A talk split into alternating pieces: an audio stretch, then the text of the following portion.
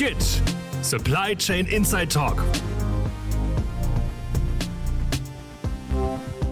Herzlich willkommen, meine Damen und Herren und Fans unseres Supply Chain Inside Talks. Wir dürfen Sie begrüßen zu einer neuen Episode, nämlich der Nummer 16. Wir beschäftigen uns heute mit Erfolgsfaktoren für die Umsetzung von digitalen Tools, ganz speziell aus der Perspektive eines mittelständischen Logistikdienstleisters und damit Anwenders solcher Tools. Bevor wir aufs Thema kommen, darf ich kurz einführen. Äh, wir haben nämlich einen Special Guest. Das ist Herr Christian Klaus. Herr Christian Klaus verantwortet unter anderem die IT und Transformationsprojekte bei der Firma Traveco. Traveco ist ein Schweizer Logistikdienstleister, der in den äh, Finaco-Konzern eingeordnet wird. Klaus wird uns da gleich noch ein paar Takte dazu sagen. Und neben meiner Wenigkeit, Wolfgang Stölzle, darf ich dann auch Herrn Volker Möller wieder begrüßen. Sie kennen ihn schon. Herr Volker Möller ist Geschäftsführer bei der Venkinto und auch einer der Organisatoren dieses Podcasts. Wir duzen uns alle, weil wir uns gut kennen. Und deswegen sage ich jetzt nicht Herr Klaus, sondern Christian. Christian, als allererstes die Bitte stell doch mal, mal dich und die Firma Traveco ein bisschen spezieller vor. Ja, hallo zusammen. Danke für die Einladung, dass ich hier im Skit-Podcast dabei sein darf und meine Perspektive beibringen darf euch. Und zwar vielleicht zu mir ein paar Worte. Ich bin 36 Jahre, geboren in Deutschland und mit 22 Jahren in die Schweiz ausgewandert und bin dort noch ein paar Jahre LKW gefahren und 2012 bin ich zu der Traveco gestoßen.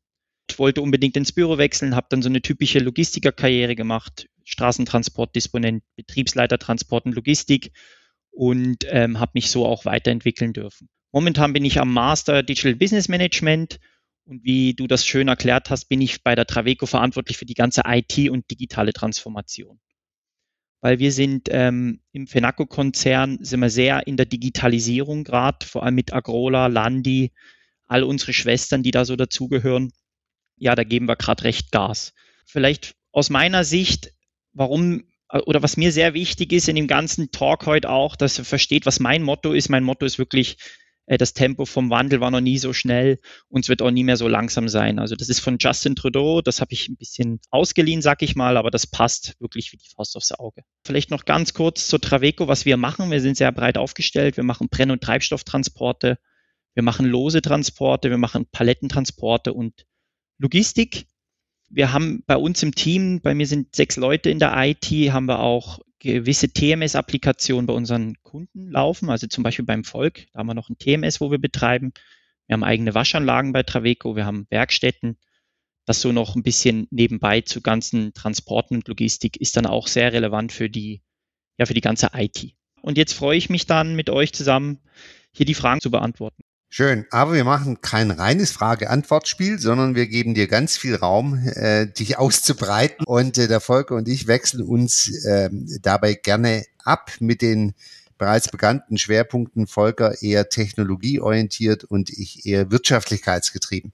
Gern steige ich gleich ein. Du hast es schon angerissen, Christian. Ihr seid in, eigentlich in einer nicht nur Projektwelle, sondern ihr, ihr seid in einer Transformationswelle bei Traveco schon seit geraumer Zeit. Was den digitalen Teil betrifft, bist du der Hauptverantwortliche auch gegenüber der Geschäftsleitung. Jetzt wird viel diskutiert über Strategie in dem Zusammenhang. Braucht man denn überhaupt für solche Tools, die ihr zum Beispiel in der Disposition einsetzt für eure Fahrzeuge, braucht man da eine Strategie? Äh, haben da die Betriebswirte, die Management-Gurus nicht ein bisschen heftig überzogen? Umsetzung ist doch beim Mittelstand gefragt und nicht schöne PowerPoints für Sonntagsreden. Was meinst du dazu? Ja, also unser Headliner ist ja auch Erfolgsfaktoren für die Einführung digitaler Tools und da braucht es das sogenannte Business- und IT-Alignment. Also wenn man ein IT-Silo hat in der Firma und dann das Business-Silo und das nicht aligned ist, also nicht gut zusammenarbeitet, dann wird das nie funktionieren. Und ich sage, das fängt bei der Strategie an. Also wir brauchen eine Business-Strategie pro Business-Unit, sage ich jetzt zum Beispiel Logistikstrategie. Und, und das muss aligned werden. Wenn wir da ins B2C wechseln wollen oder eine hohe Automatisierung wollen, dann und die den Anspruch haben, dass wir dort helfen können, weil, also aus der IT, dann braucht es unbedingt die Strategien, weil alle bei mir in den Teams arbeiten, wir wissen genau, wir wollen Enabler sein in der IT, wir wollen proaktiv ins Business gehen, wir wollen das Business, wir wollen der Driver sein oder mit Technologien, mit, mit neuen Innovationen aus unserem Bereich. Und das geht nur, wenn die Strategien abgestimmt sind. Genau. Also wenn wir wissen, wo will das Business hin, wollen Sie was mit Daten machen, wollen Sie irgendwelche Added Services machen, Tracking-Bereich und so weiter. Wenn das immer sehr reaktiv ist, funktioniert das nicht. Das bedeutet aber auch, dass die IT-Abteilung nicht nur etwas von IT verstehen darf, sondern auch die Geschäftsprozesse sehr genau kennen muss, die im Unternehmen laufen. Genau, das ist sehr wichtig. Bei uns ist das so, wir haben sogenannte Frontwochen. Für die IT bin ich erst seit knapp zwei Jahren verantwortlich. Ich habe ja eine Business-Karriere. Ich komme genau mit dem Business-Hut und alleine das halt jetzt alles mit meinen Teams. Und da haben wir wirklich einen super Kultur-Change hingekriegt. Die Leute sind alle, die haben alle Freude. Also wenn jetzt einer aus der IT mal in der Logistik sein darf und mal so ein Paket mitpickt oder eine Palette mitpickt oder sieht, ah, wie wenden die denn die Tools an, nur so schafft man das eben. Und auch natürlich bei den Projekten die IT früh integrieren. Nicht erst so, wir brauchen noch, morgen geht's los oder übermorgen, sondern schon ganz früh im Prozess integrieren. Die wollen ja auch die Rolle wahrnehmen. Aber führend ist der Prozess, ganz klar. Können wir das mal an einem konkreten Beispiel aufzeigen? Also ein Tool rausnehmen und dann mal zeigen, wie startet bei euch so ein Projekt jetzt? Also ich kann euch ein gutes Beispiel sagen. Wir haben gerade ein riesengroßes IoT-Projekt mit der Agrola durchgeführt. Also da haben wir den ganzen Brenn- und Treibstoffprozess digitalisiert und eine enorme Durchlaufgeschwindigkeitserhöhung hingekriegt. Und jetzt zu deiner Frage, wie haben wir da begonnen? Wir haben zuerst Workshops mit den Fahrern gemacht. Wir haben denen gesagt, was machst du? Wie, wie funktioniert das? Wir haben die Business-Leute tief integriert, die verantwortlich sind. Wir haben so viel wie möglich dort natürlich investiert. Also bevor wir überhaupt erstmal mit irgendeinem IT-Lieferant zusammengesessen sind und uns das dann wirklich angeguckt. Ja, das ist das Wichtigste am Anfang. Es gibt ja verschiedene Herangehensweisen an Projekten, voll agil oder aber auch äh, sehr stringent. Welche Methoden verwendet ihr da? Also wir haben vor dreieinhalb Jahren das ganze Projektmanagement eingeführt und an der Hochschule natürlich die ganzen verschiedenen Modelle lernt, die agilen und die hybriden und die Wasserfallmodelle und wir haben uns dann wirklich bei Traveco entschieden, auch vom Konzern her, wir haben ganz stringente Prozesse, wenn man Geld beantragt in der FENACO, das hat also das geht gar nicht so oberagil. Also wir haben ein hybrides Modell. Was bedeutet das? Am Anfang investieren wir sehr viel in Spezifikation. Das ist sehr wasserfallmäßig, also der Ablauf von, von Gate zu Gate und die Phasen. Aber wenn wir das, die Spezifikation steht, dann tun wir jetzt wie die Agrola-App, wo wir gebaut haben und so. Das wird dann sehr iterativ, also agil gemacht, dann mit mehreren Sprints und MVPs. Also wir haben einen gesunden hybriden Mix, sag ich mal. Also gerade zu uns in der Logistik ist sehr viel physische Prozesse, oder? Es ist nicht, wir sind nicht ein Softwareunternehmen, da geht sehr agil natürlich viel besser, aber bei uns, es, es funktioniert nicht nur agil. Das Ganze plant ihr aber, sag ich mal, oder strukturiert ihr über so einen Enterprise Architecture Ansatz, ne? Ja, genau. Also ja, das EAM, also das Enterprise Architektur Management, das mache ich eigentlich mit äh, meinem Vorgesetzten und in der FENACO haben wir Unternehmensarchitekten. Dort geht es mehr darum, dass wir jetzt, also wir haben jetzt vor kurzem ein Dock-and-Yard-System eingeführt. Da haben wir ewig überlegt, tun wir das an unserem WMS erweitern, das programmieren lassen oder halt ergänzen, so den Standard, wo es gibt, erweitern. Und dort haben wir uns auch gefragt, ja, wo passt das jetzt am besten hin? Aber aufgrund wieder von der Geschwindigkeit haben wir uns dann für einen Startup aus Deutschland entschieden. Ist eine typische SaaS-Lösung. Wir hatten das innerhalb von 24 Stunden live. Oder? Und, aber vorher haben wir das gechallenged im, im Enterprise Architekturmanagement. Okay, wir tun die Landschaft erweitern, eine neue Applikation einbringen. Wir müssen die mit einer Schnittstelle verbinden und so weiter. Und, und das sind eigentlich die Fragen, wo man halt im ERM macht. Wie wir vielleicht Unsere Projekte steuern, das machen wir eher im, im ServiceNow. Das ist so ein typisches äh, Demand-Verwaltungssystem oder CS, also Case Management System und dort haben wir unsere Projekte, unsere Change Requests, dort haben wir auch unsere Backlogs und da tun wir typisch nach Kanban uns mit allen Lieferanten organisieren in der IT. Vielleicht nochmal, dass man das ein bisschen greifen kann. Das ist ja jetzt die Vorgehensweise, die ihr gerade wählt. Wie hat sich denn die entwickelt? Oft entstehen ja solche Vorgehensweisen aus der Erfahrung, dass man Fehler gemacht hat ja, oder nicht hm. geeignet vorgegangen ist. In welche Fettnäpfe seid ihr denn getreten, um euch jetzt so aufzustellen, wie du es gerade beschrieben hast? Ja, also das kann ich euch schon sagen. Vor zwei Jahren sind wir dann die Business Units und dort haben wir gefragt, wie läuft das so bei euch? Was habt ihr für Themen offen und so. Und dort haben wir mit den Teams riesengroße Excel-Landschaften vorgefunden mit irgendwelchen Pendenzenlisten und alles. Also das war sehr intransparent, sehr aufwendig.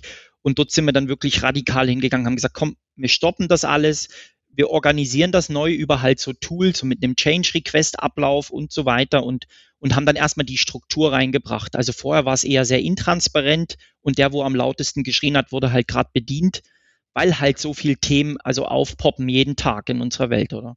Und heute sind wir da sehr strukturiert und sehr professionell, dank der Tools natürlich. Wie viele Projekte stemmst du denn da jetzt im digitalen Bereich gleichzeitig? Ja, das sind sehr viele. Äh, mir wird immer, ja, also es ist natürlich so, ich reiße natürlich auch selber Projekte an, wie jetzt mit euch, äh, Wolfgang, das ganze Big Data-Thema, wo wir angerissen haben ich mache auch so ein paar Sachen von mir aus und dann natürlich große Projekte jetzt mit der Landi Schweiz, wo wir jetzt in großen Projekten dran sind, die auf Süddeutschland wollen oder mit dem Volk, wo wir den ganzen Transportprozess neu anschauen wollen oder mit der Agrola. So, ich sag mal, die Key-Projekte, liegen bei mir und das sind schon immer schnell zehn bis zwölf parallel. Aber wir haben natürlich auch noch Projektleiter. Also wir haben da ja auch Teams im Hintergrund, aber insgesamt im Portfolio haben wir viel mehr für uns ist immer sehr wichtig, wie jetzt Fenaco, wenn, wenn die irgendeine große Firma aufkaufen, dann dürfen wir dort mit offerieren und schauen, ob wir das dann auch integrieren dürfen und bei uns abwickeln können. Und das heißt einfach, man muss da schnell sein und das Projekt natürlich ist dann auf der Fastlane gegenüber vielleicht von irgendwelchen innovativen Sachen oder Experimenten, wo wir vielleicht intern machen. Vielleicht noch eine Frage, bevor dann sicher die Technik überwiegt äh, im nächsten Teil die Rolle der IT im Unternehmen kann ja auch ein Erfolgsfaktor sein. Und ich kenne einige Unternehmen, da versteht sich die IT als so eine Art Shared Service Center für, für das Business. Und der Normalzustand im Shared Service Center IT ist Überlastung. Das heißt mit anderen Worten, keine Ressourcen. Teilweise müssen die Business Units ein, zwei Jahre warten, bis überhaupt mal Kapazität da ist. Also es gibt in, im Prinzip so eine Art Windhundverfahren in Verbindung mit Schlange stehen, dass man überhaupt Projekte mit IT-Workload intern durchsetzen kann. Das sehe ich jetzt nicht so unbedingt als Erfolgsfaktor. Wie ist denn eure euer Rollenverständnis, also jetzt mal abgesehen von deiner persönlichen Rolle, auch dieser ganzen Einheit, funktioniert es bei euch anders? Ja, also natürlich, das ist wieder der, meine Einleitung gewesen, das ganze Business und IT-Alignment. Wir sind, unser Business ist unser Kunde, aber er ist nicht der König, ist alles partnerschaftlich. Aber bei uns ist es schon so, ähm, ja, dass wir dort sehr nah sind und natürlich unsere Ressourcen, ich habe das, wir haben das komplett verändert. Also wir haben zum Beispiel die ganzen Infrastrukturthemen haben wir outgesourced. Wir haben eine neue Stelle geschaffen. Ich konzentriere mich mit meinen Teams auf Deep-Applikationen, die die meiste Wertschöpfung machen. TMS, WMS und die anderen, so die Windows-Sachen und alles, das haben wir alles extern gegeben, weil das können andere einfach besser. Oder wenn wir mit der VoIP-Telefonie ein Problem haben, das haben wir outgesourced vor knapp äh, sieben Monaten, um auch die Ressourcen zu kriegen, um eben mehr Projekte zu stemmen, um unsere, also, also die Stärke von unseren Teams, von meinen Teams ist ja, wir sind die Nähe zum Business, wir verstehen das Business, aber in einem CRM, wo wir unsere paar Leute vom Verkauf haben, da sind wir nicht die Profis. Das geben wir dann dem Lieferant und haben auch dort den, den Support. So haben wir das eigentlich organisiert. Aber früher haben wir wirklich alles gemanagt bei uns in der IT. Und so haben wir natürlich viel mehr Drive in das Ganze reingebracht und mehr Ressourcen. Aber dennoch ist auch bei uns so, es gibt so einen berühmten Spruch in der IT, ja, machen wir gerne Backlog. Backlog ist so Arbeitsvorrat, oder? Das ist so typisch in der IT, ja, machen wir gerne, weil meistens der Load so hoch ist, das ist bei uns auch. Intern sind wir jetzt da sehr an Priorisieren, welche Projekte, welche Change Requests das ist vor allem auch meine Rolle und die von unserem Portfolio Manager, dass wir da den Leuten überhaupt auch die genügend, also genügend Freiraum geben, um auch die Qualität dann zu liefern und nicht immer sagen, mach noch das, mach noch das. Das müssen wir oben abfedern und gut priorisieren und dann in die Linie geben. Also das, das Phänomen kennt ihr auch, aber ihr geht anders damit um als vielleicht der eine oder andere. Okay, schön. Volker, die Chance in die Technik einzusteigen. Ja, vielen Dank, Wolfgang. Doch bevor wir zu diesem Punkt kommen, machen wir einen kleinen Break, weil ansonsten werden wir zu lang und machen gleichzeitig ein bisschen heiß auf die nächste Folge, in der wir uns dem Thema Technik und praktische Umsetzung widmen. In dem Sinne schon mal danke, Christian und Wolfgang, für den aktuellen Part und ich hoffe, dass wir wieder viele Zuhörer für den nächsten Part begrüßen können.